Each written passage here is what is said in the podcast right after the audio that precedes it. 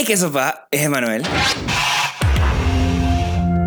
Y bienvenidos a Toque de Queda, el podcast donde hablamos de películas, series y todo lo relacionado al mundo del cine y la televisión.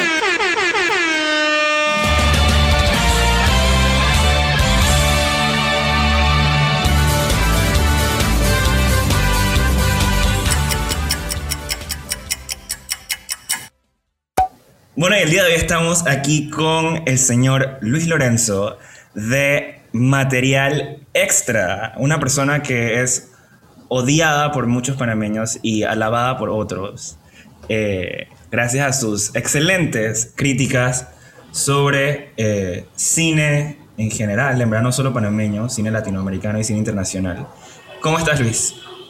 Muy bien, aquí contento porque por fin me invitaste al podcast. Estaba un poquito picado porque no me habías invitado. Ya estaba pensando revisitar tus cortos para hacerles malas críticas, pero bueno, ya te resarciste y aquí estamos, pues. Yo, en verdad, yo, me, yo no me acuerdo con qué. Yo creo que fue con Frame Park.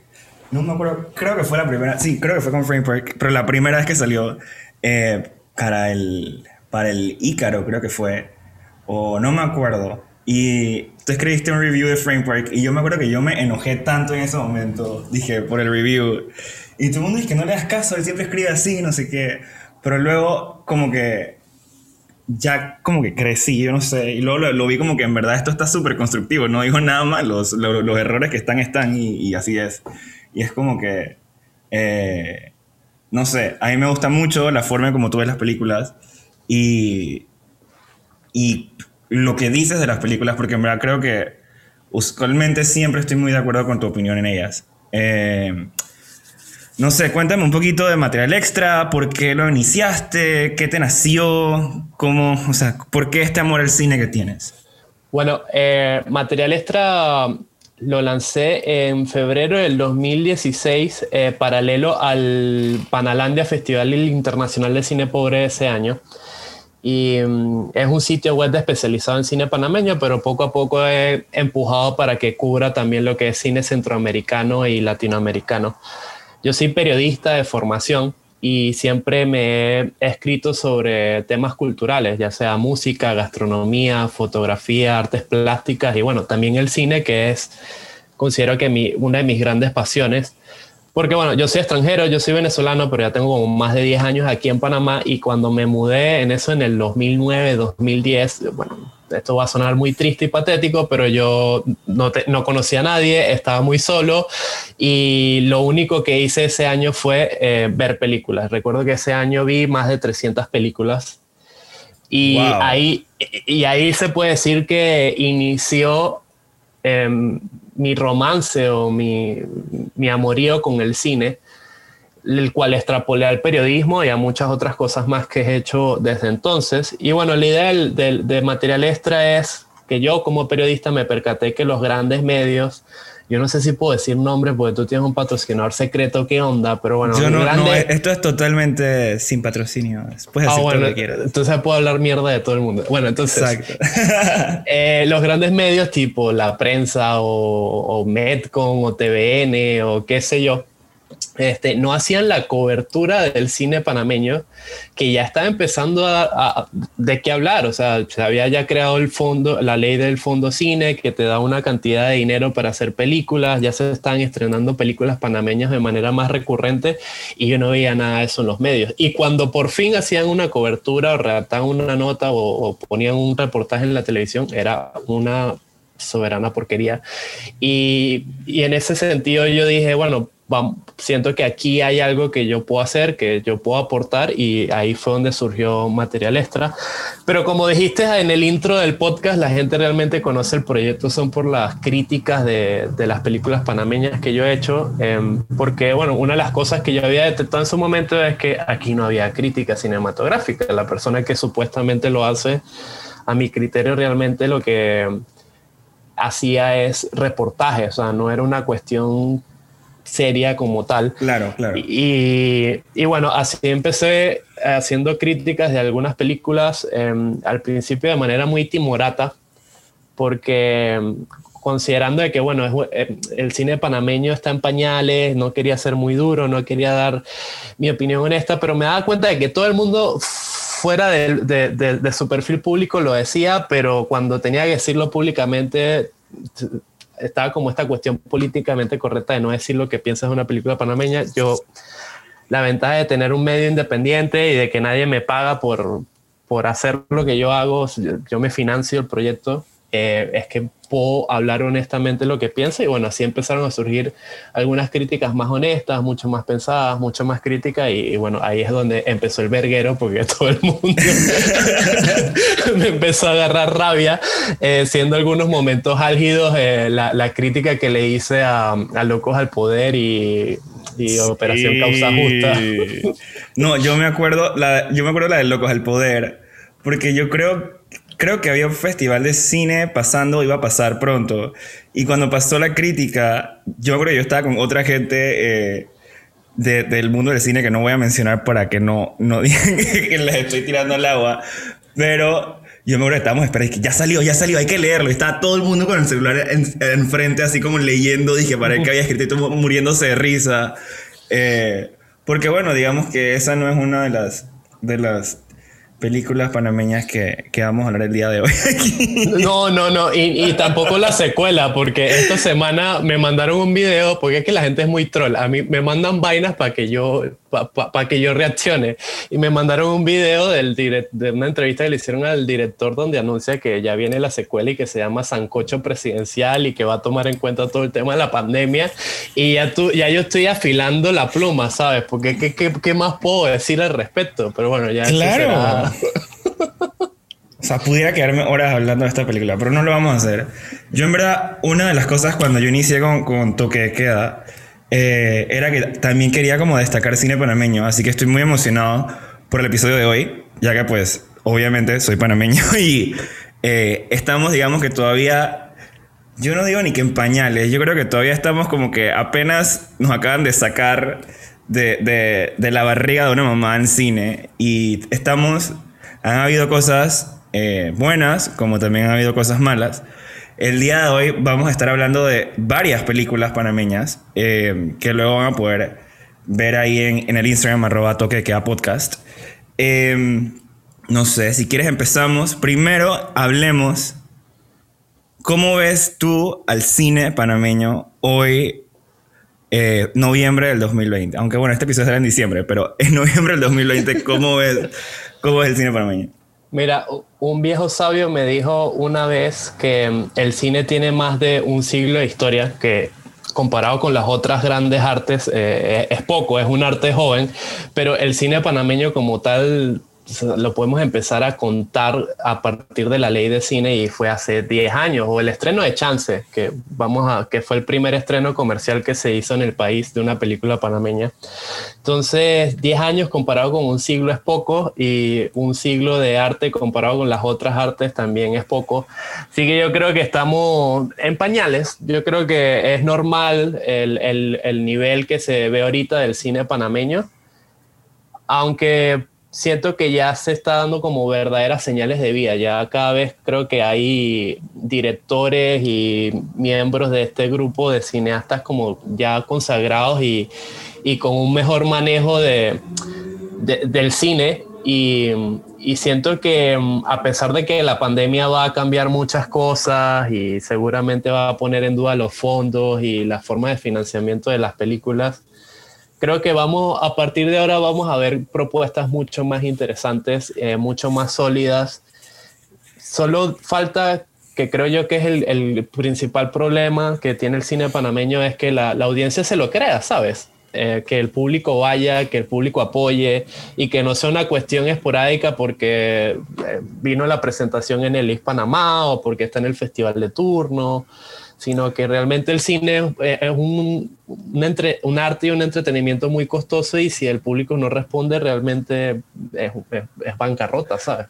Claro, yo, yo recuerdo, o sea, en mi, en mi tesis de, de, de la universidad, eh, yo la hice evaluando la ley de cine contra otras leyes de cine de, de Latinoamérica. Y para ver si en verdad existían las herramientas legales para que en verdad el cine aquí en Panamá eh, surgiera como tal. Eh, y una de las conclusiones a las que llegué fue que en verdad faltaba mucho, mucho, mucho eh, formar a la audiencia, formar al público.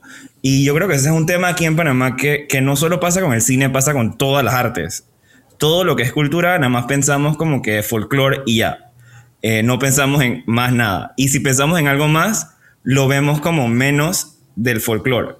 Entonces siento que, que, que, bueno, esperemos que ahora con el nuevo Ministerio de Cultura esto tenga un cambio y que en verdad todas las artes eh, y digamos que la industria, las industrias creativas, como que, ¿sabes? Eh, resulten y, el público en verdad quiera consumir eh, este contenido que es más importante que, cualquier otra cosa, ¿no? pero mencionaste a Chance, así que, como dijiste, Chance fue una película que marcó un hito, digamos que en la corta historia del cine panameño, porque fue la primera película comercial que, que salió, digamos, que en salas de cine y que la gente las podía ver. Eh, lo interesante de esta película, que fue dirigida por Abner Benaim, em, es que es de comedia. Cuando yo la vi, yo la quería ver porque me la recomendó mi mamá y cuando mi mamá me recomienda una película, yo sé que va a estar malísima. Y Entonces, tu, mamá escucha el podcast. O sea, tú estás diciendo. Por eso es que dices eso, ¿sabes? Pero en verdad, porque yo, yo le tenía una relación de amor y odio a la comedia. O sea, para mí la comedia nunca me ha gustado. Me parecía como que varias, o sea, las películas que la gente le da risa a mí no me gustan. Eh, hasta que, bueno, últimamente he estado como estudiándolo un poquito más y ahora me di cuenta que hay buenas buenas películas de comedia, como hay películas no malas, sino como más comerciales, por así decirlo. Eh, Chance es una de las películas, honestamente, que me sorprendió porque tenía expectativas súper bajas eh, por ser película panameña, no por, por porque Abner Benaim sea mal director ni porque fuera de comedia, por ser película panameña. Eh, y cuando la vi en verdad, me sorprendió demasiado. O sea, yo me sorprendí que me estaba riendo y que la película en verdad está bien hecha para el año que salió y para lo que venía detrás de, de, Chance, ¿no? O sea, realmente creo que cambió la forma en cómo se hacía el cine panameño. Se siente como una película, no se siente como un skit de la cáscara de quien te ve, sino que realmente se siente, no se siente como la película que mencionamos al, al inicio. o sea, de verdad se siente como algo bien hecho, algo que fue pensado, que fue estructurado, que fue analizado.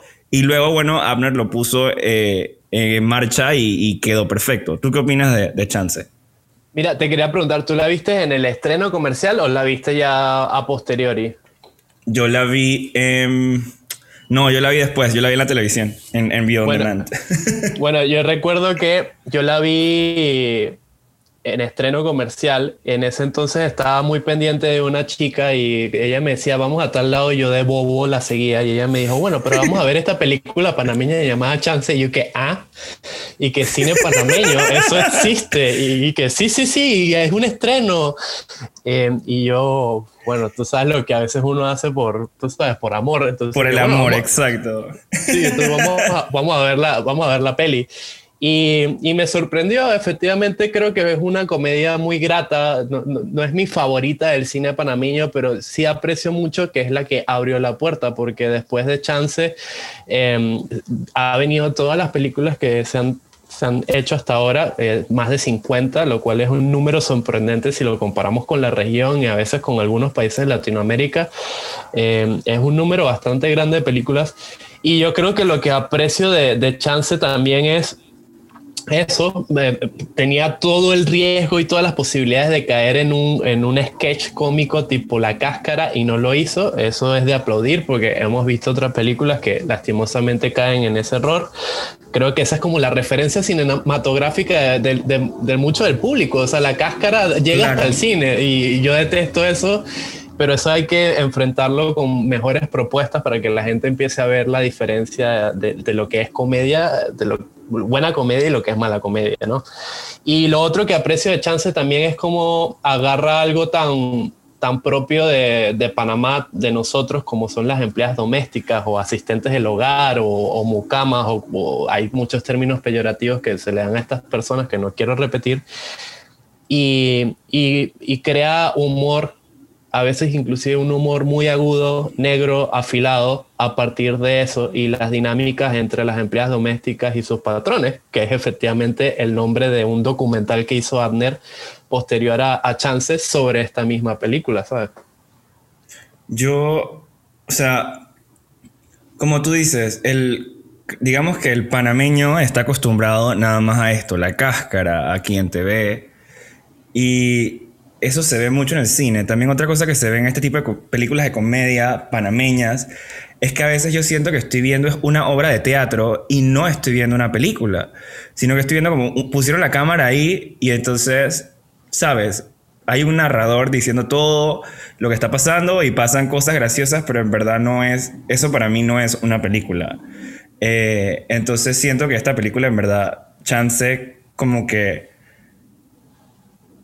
cambió eso, pero a la vez siento que nadie lo volvió a hacer. o sea, yo no he visto todavía una película de comedia panameña eh, que llegue al nivel de chance. No sé si tú conoces. Se ha, se ha, explorado muy poco la comedia dentro de esas cincuenta y tantas películas que te digo. Creo que Kenke, pero parece más dramedia que una comedia pura y dura. Eh, está Locos al Poder, pero creo que responde más a las referencias televisivas que mencionamos antes. Y bueno, creo que el año que viene se va a estrenar em, Algo Azul, que la dirige Mariel García Spooner. Es, iba a ser un chick flick, lo cual es interesante porque primero Em, son pocas las mujeres que han, que han dirigido películas aquí en Panamá, menos excepciones y, y, el hecho de que venga Mariel y dirija una película, que sea una comedia y que esté dirigido netamente para el público femenino, creo que es muy interesante porque abre un poquito el abanico de posibilidades del catálogo del cine panameño, ¿no? Fíjate que, que Mariel es una de las personas, una de las directoras que me sorprende bastante, porque aunque su cine no es algo que yo, que yo fuera a consumir normalmente, siento que la forma en que ella lo hace, para el tipo de cine que está haciendo, lo hace bien. Eh, el ejemplo creo que más reciente es, el corto que hizo que se llama Dios Bárbara. Eh, yo siento que ese corto, el punto era, pásatela bien, ríete, este corto lo puedes ver con todo el mundo y no hay problema.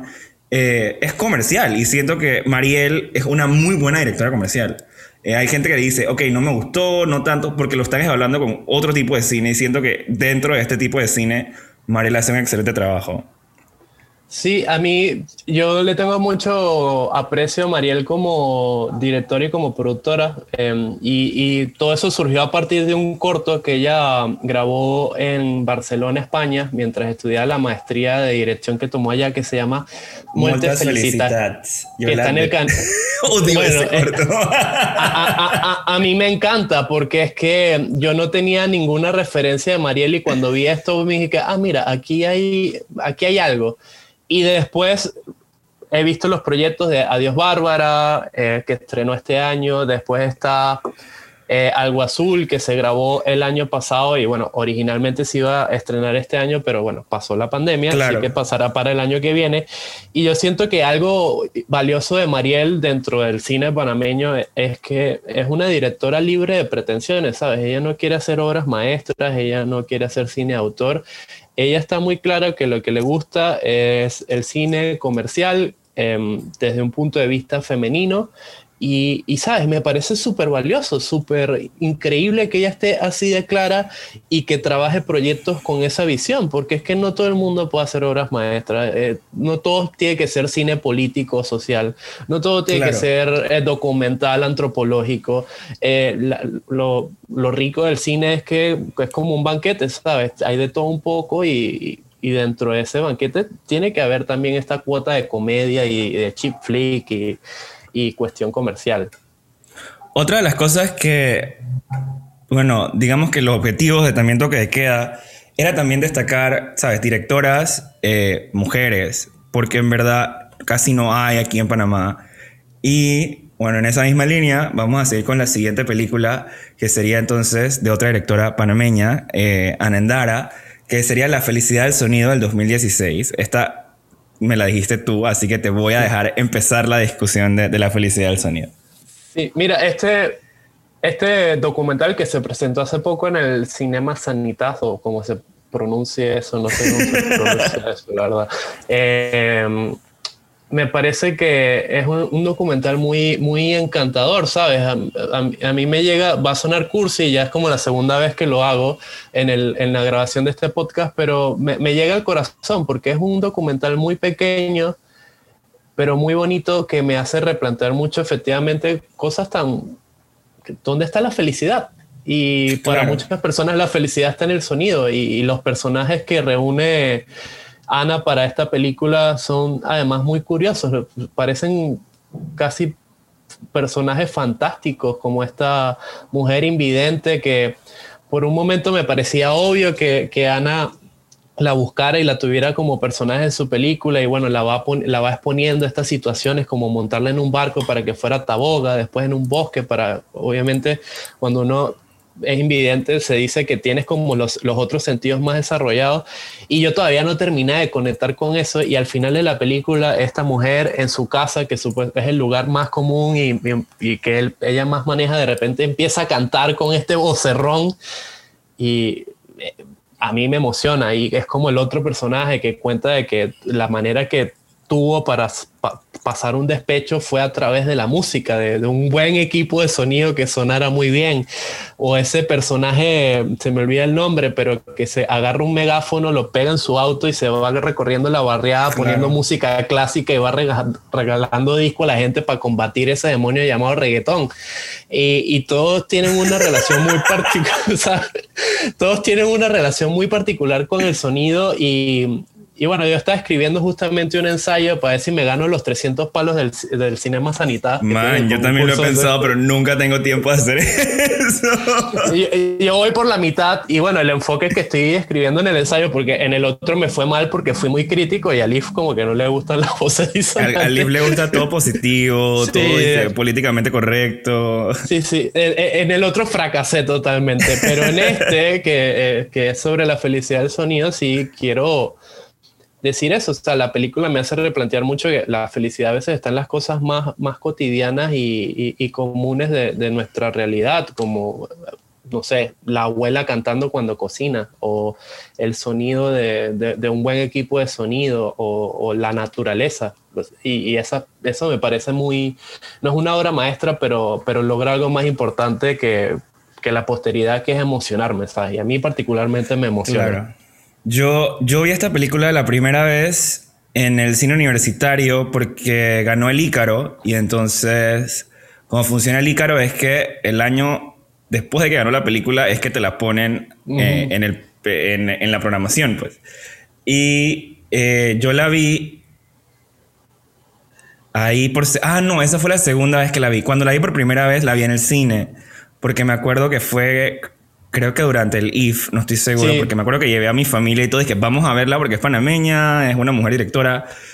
Mi mamá no le gustó mucho la película porque yo sabía que no le iba a gustar. Es una película que es una película bastante festivalosa, por así decirlo.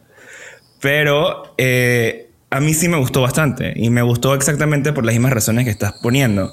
Porque evoca en uno sentimientos, evoca en uno pensamientos que usualmente no son cosas que no nos detenemos como a ver y a pensar. O sea, nuestras vidas pasan demasiado, demasiado rápido que en verdad a veces nos decimos, ok, pero ¿qué en verdad es lo que me hace feliz? Y esta película lo que hace es enseñarlos qué le hace feliz a estas personas. Y tú ves la situación que, que plantean en la película, cómo viven estas personas. Son personas relativamente, digamos que, eh, promedio en Panamá, así es como vive la mayoría de la, de la gente. Y y que uno probablemente diga es que los vea por ahí por la calle es que chuzo, es verdad, esta persona no tiene nada que hacer con su vida, pero son felices. Y uno que en verdad está es que maybe trabajando todo el tiempo y metió en mil cosas, que tengo que aplicar a esto, tengo que aplicar lo otro, tal vez como que no nos paramos y, y nos ponemos a pensar como que, ok, en verdad es que lo que estoy haciendo me hace feliz o nada más lo estoy haciendo por, por este eh, impulso de siempre estar haciendo algo y de seguir trabajando y viviendo, ¿no? Eh, entonces, esta película nos invita a detenernos y a reflexionar sobre, sobre, sobre nuestra cotidianidad y a mí me parece valioso. Y lo último que quería decir sobre la peli es que particularmente me parece que es la película con la fotografía más hermosa del cine panameño. O sea, yo a veces veo la película de Vicio solo porque me gusta mucho el blanco y negro, me gusta la sensorialidad de las imágenes. Hay un plano muy tonto que es de un colibrí, pero ese plano, no sé, a mí me, me llena de, de, vida ver ese plano. A mí me encantó el blanco y negro. O sea, yo creo que eso, la película, si le hubieran hecho colores, te lo juro que creo que no hubiera gustado tanto si hubiera hecho Siento que la sentí más en blanco y negro. Y que es gracioso porque uno pensaría que es lo contrario porque estamos hablando de la felicidad. Cuando te imaginas algo feliz, no te imaginas algo en blanco y negro. Eh, en esta época, pues. Sí, claro, es que el blanco y negro te, te, obliga a, a, concentrarte en el sonido, que es al final la, la, lo vital del documental. Eh, eh, elimina los elementos como el color o como las texturas y, y, te hace concentrar en la imagen y en el sonido y, y meterte en, en, esa, en esa experiencia que, que diseñó Ana con este documental. Hay otra película que los dos estamos de acuerdo que es una excelente película, que se llama La Estación Seca de José Ángel Chicho Canto. Yo no sabía ni que esta película existía, realmente. Si tú no la posteas en la pandemia con el link para verla gratis, yo nunca lo hubiera visto porque nunca me hubiera enterado que existía. Y cuando la empecé a ver, yo dije, chuzo, de seguro esto es otra película mala. y por eso es que no conocía esta película. Pero yo le di un chance para, porque la, la, tú, tú, en la reseña que le hiciste, básicamente lo pusiste como la mejor película panameña que existe a la fecha.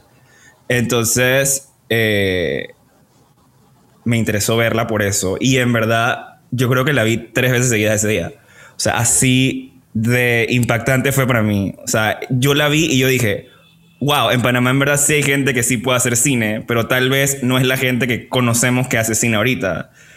Eh, y no sé, yo creo que la película, el ritmo de la película, aunque es relativamente lento, creo que lo lleva bastante bien, porque nunca me aburrí en la película. Siempre estaba de que, pero ¿qué va a pasar? Y cada dos minutos se me ocurrían preguntas en la cabeza de cosas que quería saber y al final algunas se respondieron, otras no, pero con la información que tuve al final de la película eh, fue suficiente para mí para quererla tanto. O sea, yo siento que hay excelente uso de momentos en silencio, eh, que es algo que, que, no mucha gente sabe hacer eh, o no usa del todo. siento que el hecho de que la película se siente como, como antigua, pero a la misma vez se siente como que actual.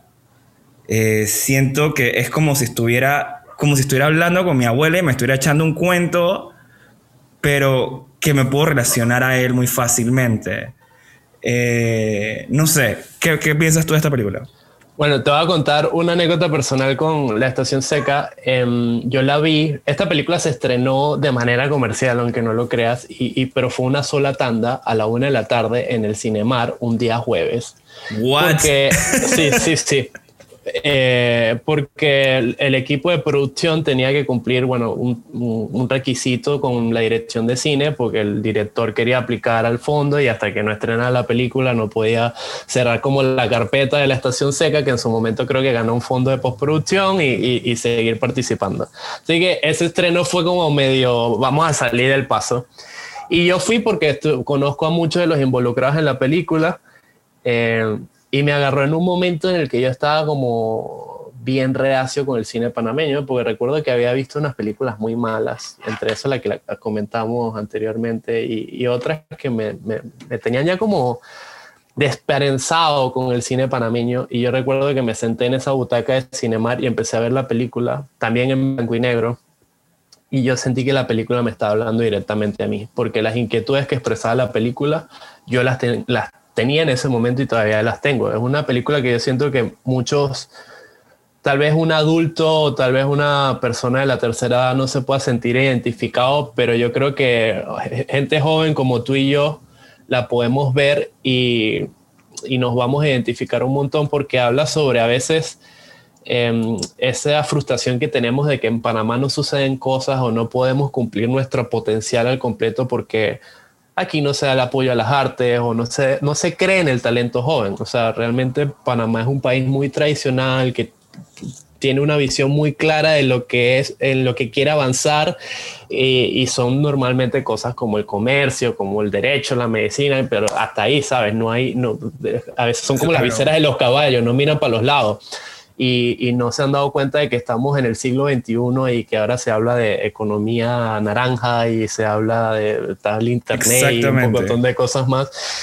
Y, y, la estación seca es eso, la frustración de tres jóvenes que, que, que ven que no pueden cumplir sus sueños en Panamá y yo me sentí muy identificado con eso. Y la película es una película maldita porque originalmente esa película se grabó en el 2007, tuvo todos los problemas de postproducción habidos y por haber.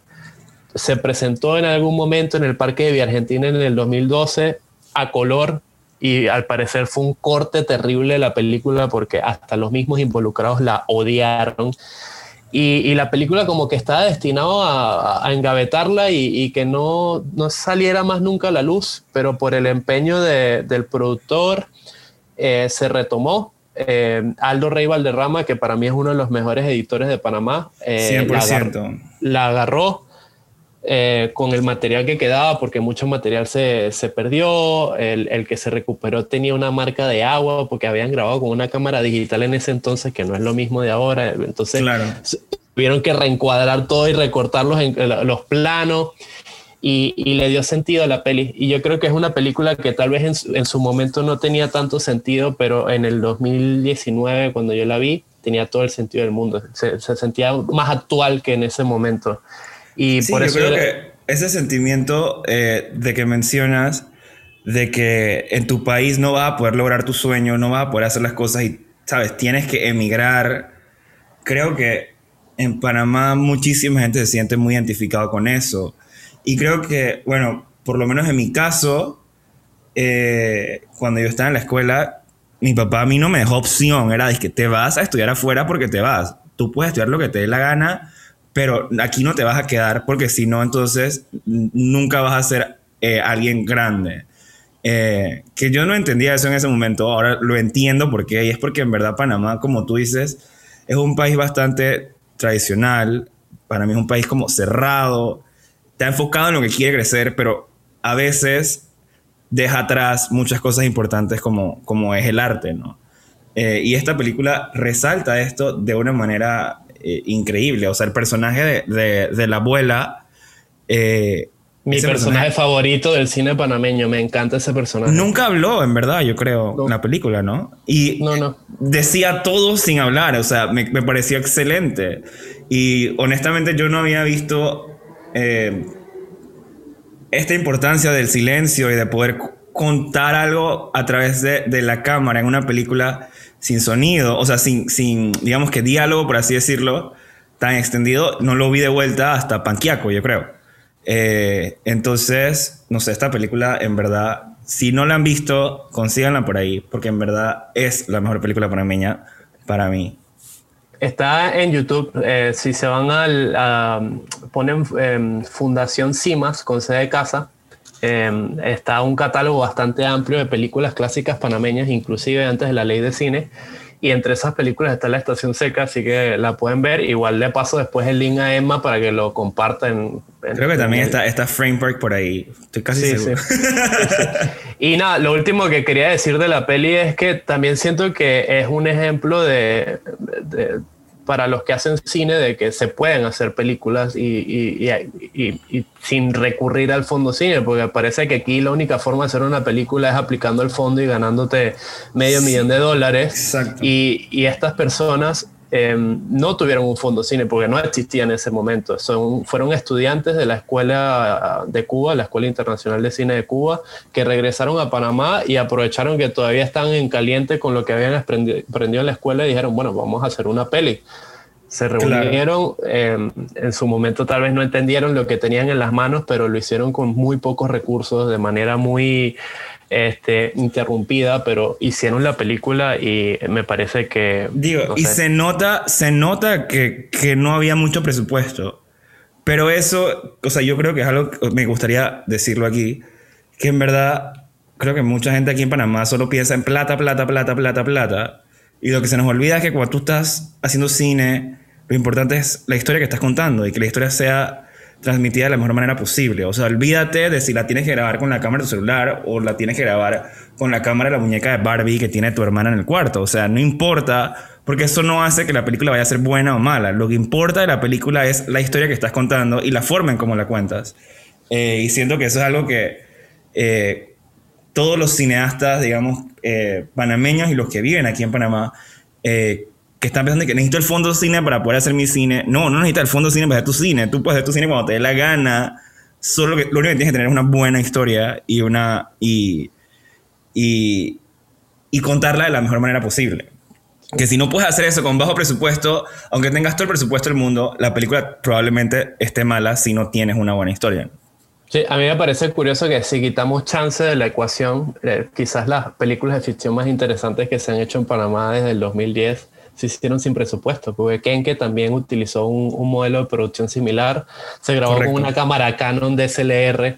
Eh, sí, con la cámara que yo uso siempre, esa cámara. Y me acuerdo que, que, no, creo que, que, que me lo mencionaron en un taller de mente pública o algo así, que en verdad ellos lo hicieron a propósito así, no era que no podían ganar presupuesto, era que creo que eh, Enrique lo que quería era como que mostrar que tú puedes hacer una película sin presupuesto. Sí, es que la, la, peli estaba pensada para hacerse para YouTube y bueno, eh, por el tema obviamente que es el, el cannabis. Eh, consiguió un mercado inesperado, yo creo que para ellos, y creo que ahorita los derechos los tienen HBO y ha viajado por un montón de países, y, y, para que los manes tuvieron que bajar la película de YouTube para poder venderla. Para poder hacerla, claro. Pero es un, o sea, y, y al final es eso, sí, es posible, o sea, no necesitas un fondo de cine, eh, simplemente necesitas reunir a gente talentosa eh, con una idea muy clara, con un guion sólido y, y el empeño de contar una historia y, y, darle cuero. Ok, continuamos con películas panameñas, eh, que para nosotros son las mejores películas panameñas. Vamos ahora con Chuso, yo no sé, tú elige la que sigue, que va a ser una de las tuyas, porque no sé cuál, cuál quieres mencionar. Bueno, yo, voy a decir, yo lo vas a decir tú. sí, yo, yo, yo, quiero irme para atrás, porque yo el año pasado hice con material extra, eh, empecé a preguntarle a un montón de cineastas y amigos que sepan, que yo sé, sé que están relacionados con el cine panameño, para definir cuál es la mejor película panameña de la década pasada, porque tú sabes que a final de año siempre se pone de candente lo de los listados y vaina. Ganó, estuvo La Felicidad de Sonido, La Estación Seca, y hubo una que es, un documental panameño que es de Anika Navallo, otra directora mujer. Las mujeres son las que han sacado la cara por el cine panameño, por lo menos a nivel de festivales grandes eh, Rompiendo la Ola. A mí me gusta Rompiendo la Ola, me parece que es un documental social muy valioso y, con mucha fuerza, pero quiero irme por lo raro, así que te voy a recomendar una película que creo que no has visto, así que yo te voy a tener que echar todo el cuento, que se llama El Imperio nos visita nuevamente de Sandra Eleta. La gente conocerá a Sandra Eleta porque es, una, quizás una de las fotógrafas más reconocidas de, del país por su investigación visual de, de de Portobelo. Y, pero esto, esto, esto es como una docuficción, la verdad, es una, una mistura entre ficción y documental.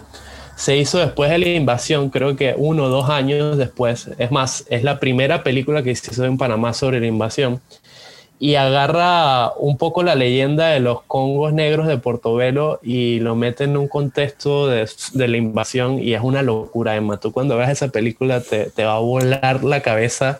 Ya la acabo de eh, buscar aquí en el, en el, YouTube de la Fundación Siemens. Sí, es una locura porque es una cuestión que va desde de la leyenda, lo mitológico y eh, en algún momento deja esa parte de ficción y va a lo documental y cuenta eh, los estragos que hubo en la invasión, pero desde un punto de vista que tampoco hemos visto mucho, porque siempre se habla de la invasión, de lo que pasó en la ciudad. Eh, Andreleta se concentra en, lo, en las consecuencias que tuvo este evento en la provincia de Colón, lo cual lo hace sumamente valioso. Así que si quieren ver algo raro del cine panameño, si les interesa el tema de la invasión, yo creo que pueden ver esta película porque es una cuestión muy rara dentro de la filmografía completa del cine panameño, pero puede retribuir muy bien. Estoy así como pasando aquí por YouTube eh, para verlo en chiquito y verdad, tiene unos planos bastante interesantes. Eh, se ve que es viejísima, así que... Sí, sí, sí. Em, me parece, bueno, es 1990. Eh, me dijiste la invasión, ahí fue como que me perdiste un poquito porque yo siento que ese tema es el que más usan en películas panameñas. bueno, pero, imagínate, este fue el primero, lo cual es importante, pero créeme que no es la típica visión de la invasión que se ha dado en el cine panameño. Por eso es que la, estoy recomendando, porque sale como a los márgenes del tema. Y exacto, porque si fuera en 90 fue justo después de la invasión, así que eh, es, es interesante, va a ser interesante verla por el hecho de cómo realmente, la, o sea, qué era lo que estaba en la cabeza de las personas en ese momento, ¿no? Sí, pero bueno, eh, si quieres saber de la invasión y, que esté fresquecito, Operación Causa Justa, pues yo sé que a ti te gustó un montón esa peli. ¡Ah! No voy a comentar de, Operación ni, de, ni de su extremo excelente uso de, de los efectos especiales. Eh, voy a hablar yo de una película que en verdad me impresionó por el hecho de que, eh, o sea, yo, yo, a mí me gusta el cine, pero eso es una cosa, digamos, que nueva, reciente. Eh, cuando yo estaba estudiando en México, eh, ahí fue cuando me di cuenta, dije, oye, el cine es más que los skits de la cáscara. Entonces, dije, oye, en verdad la gente sí puede hacer películas y gente, dije, normalita, como tú, como yo. O sea, no tienes que ser, dije, Quentin Tarantino, Christopher Nolan y, abrir una escuela de cine, cualquiera hace cine. Y, y ahí fue cuando me empecé a interesar. Y esta película me gustó mucho por el hecho de que creo que nunca había visto un documental observacional. La película es de Mauro Colombo y se llama Tierra Adentro. Y básicamente la película es eh, un vistazo a lo que está pasando en el Darién en este momento. Eh, y digo en este momento porque en verdad nada ha cambiado desde el año pasado que salió la película, ni en los años anteriores cuando él la, grabó, ¿no? Em, empezando que eh, algo que me acuerdo muy claro de esta película fue, es la, la, el primer plano. El primer plano es un drone shot desde arriba, nada más entrando al monte por arriba de los árboles. Entonces, siento yo que eso representaba exactamente lo que es Darien. Estás saliendo de la ciudad y estás yéndote a una jungla donde pasan demasiadas situaciones.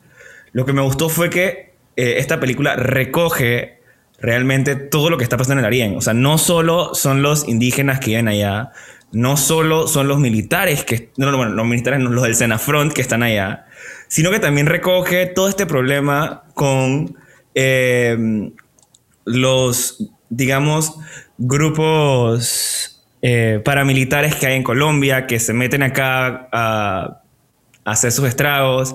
También vemos a las personas eh, que vienen indocumentadas, que vienen desde países como Siria, yo no sé, Egipto, regiones o hasta mucho más lejos y hacen toda una travesía y quedan en Panamá porque tienen que seguir yendo porque lo que quieren es llegar a Estados Unidos como todo el mundo.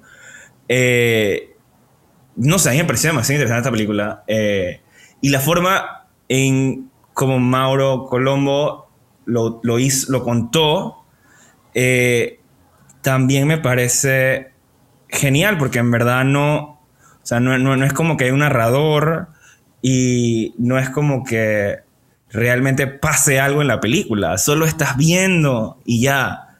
Y siento que aprendí tanto nada más viendo que, que por eso es que me gusta mucho. Un fun fact que quería mencionar era que esta película yo la vi en el IF junto con otro director panameño que se llama Iván Jaripio. Y él está súper indignado en la película porque él es eh, en verá y entonces él eh, lo que eh, en la película Mauro pone un ritual de uno de estos, voy a decir chamanes, pero creo que no es la palabra. Sí, era como eh, un curandero. Como un curandero haciendo un ritual. Iván me contó en ese momento que el man había querido tratar de grabar algo así durante años y que no lo dejaban porque era prohibido. Y él literalmente le preguntó a Mauro eh, en el QA como, oye, ¿cómo tú, hombre blanco, que creo que ni siquiera es panameño, eh, lograste hacer eso que yo no pude hacer? Y Mauro le contestó así como, ah, nada, o sea, yo nada más hablé con ellos como por un año o dos años y al final me, como que me dejaron y ya. O sea, de lo más casual del mundo. Y este tipo estaba, es que a mí nunca me han dejado. Y ese es mi pueblo, no sé qué. No sé, me parece como interesante que... O sea, me, me, parece interesante porque si lo ponemos de una forma, una analogía, creo que así también es como el cine panameño, como que usualmente a la gente que vive aquí no le dan las oportunidades, tantas oportunidades como gente que viene de afuera, que sí le abren todo y que haz lo que quieras y y la misma gente de Panamá como que le ponen más trabas, ¿no? Eh, no sé, tú, yo me imagino que sí te viste de tierra adentro, ¿no? Sí, sí, la vi eh, y me gusta bastante el, documental, pero me pasa algo curioso, la primera parte me aburre, eh, porque como que ya había visto varios cortos documentales sobre el Darién, creo que tenía también muy fresco ese año un documental de Andrea Calderón que se llama Darién viene en Oban que también como que se mete en la selva y, y, narra lo mismo al principio del drama migratorio. Este es un corto, ¿verdad? Sí, es un corto documental. Eh, y, y, yo en algún momento sentí que ya, ya yo conocía esta historia, no me estaban contando algo nuevo, pero eh, cuando termina el primer acto, eh, la peli como que sí logra atraparme, porque ya creo que Mauro deja esta cuestión más clásica del documental de entrevista y, la observación y, empieza a experimentar un poquito más con la narrativa y, a contar algo más abstracto que el drama terrenal del Darien, que es como el drama espiritual que estamos eh, la crisis espiritual que estamos viviendo hoy a través del Darien, lo cual me parece mucho más interesante, profundo y atractivo. Y hay personajes que me parecen maravillosos. Eh, recuerdo mucho, efectivamente, el viejo curandero. Em, pero también hay, hay dos personajes que, que, que, me generan, que me impresionan por cosas que, puntuales que dijeron en la película. Hay una misionera estadounidense que en algún momento cuenta cómo sufrió el asesinato de muchas de sus, no sé si dentro de las misioneras se considerarán colegas, pero en algún momento vivió como en Centroamérica, como se llevaron a la fuerza a, otras misioneras y, las mataban o las desaparecían y a partir de ahí suelto una reflexión de cómo la crisis ecológica que estamos viviendo realmente es consecuencia de una crisis espiritual que estamos viviendo. Y, creo que este año con la COVID y con el reinado de Trump y con muchas otras cosas nos estamos dando cuenta de que estamos llegando a un punto muy particular de la historia de la humanidad donde... Que, están avisando que vienen cambios importantes y profundos y, bueno, es, esta película me ayudó a entender un poquito eso. Y hay otra eh, escena, otro personaje que también me, me, impresionó mucho, que es un conservacionista del Darien. Y él dice algo que me parece maravilloso y, y, a veces me pongo a pensar en esta escena cuando estoy en momentos de, de, aflicción y quiero como agarrar aliento para seguir adelante. Y él dice, él cuenta su drama, pues que él trata de de denunciar a las autoridades el, drama de las talas en el Darién y cómo se roban los árboles y cómo queman y, y, se roban los terrenos, etcétera, etcétera. Y él dice, mira, yo sé que no voy a cambiar las cosas, eh, pero yo tengo que seguir luchando simplemente para ganar tiempo para cuando efectivamente se logren los cambios. Y esa, esa, esa sabiduría y esa manera tan, tan, tan natural de explicar ese concepto me pareció tan, tan, tan poderoso, ¿sabes? Al final, nosotros no vamos a cambiar las cosas, pero eso no quiere decir que tengamos que dejar de luchar por ellas. Más bien tenemos que aguantar hasta que por fin sucedan las cosas y se, se junten las piezas necesarias para lograr los cambios. Y, y ese, y, Tierra Adentro me parece maravilloso por esas enseñanzas que me dejó. Además que visualmente también tiene momentos estelares, por ejemplo, en la búsqueda del jaguar y la cámara de visión nocturna es, es increíble. Así que realmente es un documental, es uno de los mejores del cine panameño y en ese sentido estoy de acuerdo contigo. Yo, o sea, creo que, que regresando a lo que habíamos mencionado con, la felicidad del sonido, creo que, o sea, eh, con lo que decías también, es como que como nosotros vivimos, digamos que en la ciudad y las vidas son tan rápidas, eh, es lo mismo en esta película. O sea, estas personas viven vidas sencillas, viven en el Darien, que en verdad, digamos que no es el lugar más urbano y cosmopolita de, de el país. Pero ellos, o sea, son felices haciendo lo que hacen y aprecian las cosas sencillas de, la vida, aprecian eh, que entienden que probablemente lo que están haciendo no, no vaya a tener un cambio mayor, pero sienten esta necesidad de hacerlo porque eso, eso les crea como eh, esta felicidad o, algo en sus vidas que probablemente aquí en la ciudad de Panamá nadie esté pensando en esto. Y si lo están pensando son muy pocas personas, no es la gran mayoría. Eh, entonces, sí, estoy totalmente de acuerdo que esta película eh, es una de las mejores en documental de aquí de Panamá. Y esto demuestra un poquito de que lo mejor que se ha dado del cine panameño es el documental. Hay pocas ficciones valiosas, pero en, en, un rubro que yo siento que sí tenemos cosas que decir y efectivamente lo hemos demostrado en el documental. Aquí les hemos comentado algunas, y, pero hay más que simplemente es cuestión de que vayan buscando. El año pasado se estrenó por lo menos Panamá Radio, que es otro un, documental muy entrañable sobre una discotienda que hubo en la 5 de mayo del siglo pasado, este, rompiendo las olas, ya se las comenté, y em, Invasión de Ladner Benaín, que tú también lo comentaste, es un documental muy valioso. Entonces, yo creo que a nivel de documental del cine panameño sí, sí, sí tiene con qué atraer al público, pero bueno, al final estamos hablando de un género, un rubro eh, menor dentro del cine. Exacto, exacto, exacto. O sea, si yo honestamente antes no veía documentales y cuando ya me metí en ver documentales, eh, fue como que los empecé a apreciar un poquito más. O sea, les vi su carácter fílmico, porque para mí antes todos eran reportajes, entonces era como que no, como que qué aburrido. Yo no quiero saber, dije, en Netflix, dije, por qué este tipo mató a alguien, o sea, no, eso no me interesa. Pero viendo ese tipo de cosas, como que me doy cuenta que, como todo arte, hay diferentes maneras de, de contar una historia eh, y de contar lo que está pasando. Y, y Panamá, oddly, es uno de los países que, que saca buenos documentales. Eh, hay malos, pero hay buenos. Em, Luis, es tradición en toque de queda que el invitado del episodio recomiende una película, una serie, eh, para todas las personas que nos están escuchando, no tiene que ser cine panameño, pero algo que tú recomiendes. Que Obviamente, el, esto lo tengo que ver. Mira, hablando de documental, em, hay un documental que es mi documental favorito y particularmente me emociona un montón. Como ya pueden notar, yo soy un llorón, me la paso de emoción en emoción viendo películas. Yo creo que nadie sabía, eh, sabía esto de ti, en verdad. Siento que, que, va a ser un shock para la gente que escucha el podcast y que, wow, esta persona tan hater de la nada tiene sentimientos, ¿cómo así? Mira, estos días escuché una frase muy bonita que me, que me marcó y, creo que la voy a tener de cabecera y la voy a imprimir y que dice que los críticos realmente son los primeros optimistas y, por eso son críticos porque tratan de cambiar las cosas y que se hagan mejor.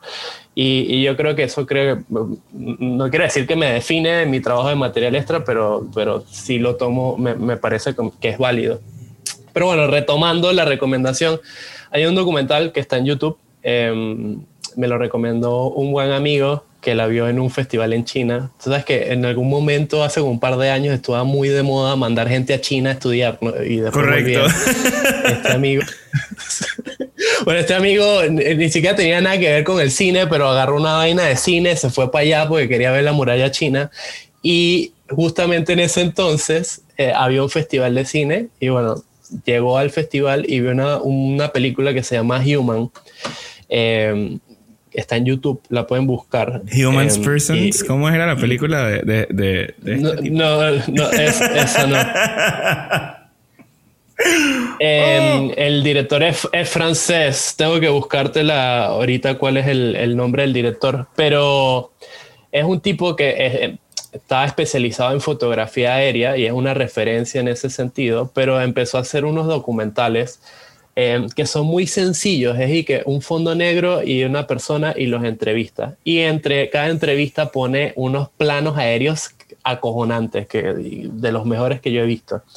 Y le pregunta a estas personas, más de 5.000 personas que entrevistó alrededor de todo el mundo, cosas em, esenciales de la vida, como el amor, como la muerte, como el odio, como la venganza, como la maternidad y paternidad.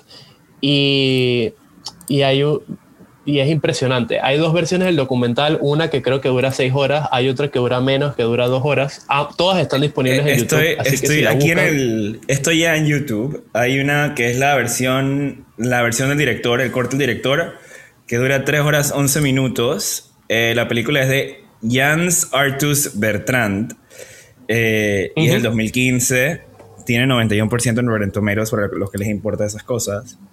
Eh, Así que, claro, la voy a ver. No sé en qué momento va a tener tres horas para ver esta película, pero claramente la voy a ver. Y también, también está en español, by the way. Sí, y, y bueno, eh, para recomendar una ficción, estoy echando para atrás revisando mi IMDB para ver qué les puedo recomendar. Ah, otro documental eh, chileno, no sé si lo pueden conseguir, pues no está fácil. Los Reyes es un documental sobre dos perritos que viven en un skate park en Santiago de Chile. Em, es maravilloso y si te gustan los perros te va a encantar el documental eh, porque es un, documental observacional, como comentaste antes, Edma, sobre la vida de los perros en este, en este lugar. Eh, lloré, me, me, me, dio miedo, me pasó de todo, realmente es, es acojonante. Pero la película de ficción que quería recomendar, que es como que he tomado esta película como mi cruzada personal este año, es Cutie, que, que está en Netflix. Eh, esta película generó una polémica porque el equipo de mercadeo de la película puso unos póster con las niñas en unas poses muy sugerentes y bueno, la gente es muy sensible en esta época. Y son sobre unas niñas que quieren participar en un concurso de baile de twerk pero es que esta, eh, la película es tan encantadora. Todo lo que estás diciendo es tan no Luis Lorenzo. O sea, ¿qué? Siento que, me, estás me, estás bromeando. O sea, ¿what? Niñas que hacen twerk.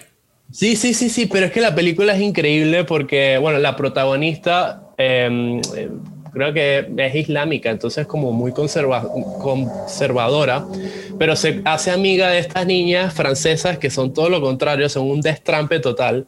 Y esta cuestión del baile al final es lo que le permite un poquito zafarse de lo estricto de su religión y sobre todo de que ella está destinada a casarse muy joven porque su religión y en su, la cultura de su país es así.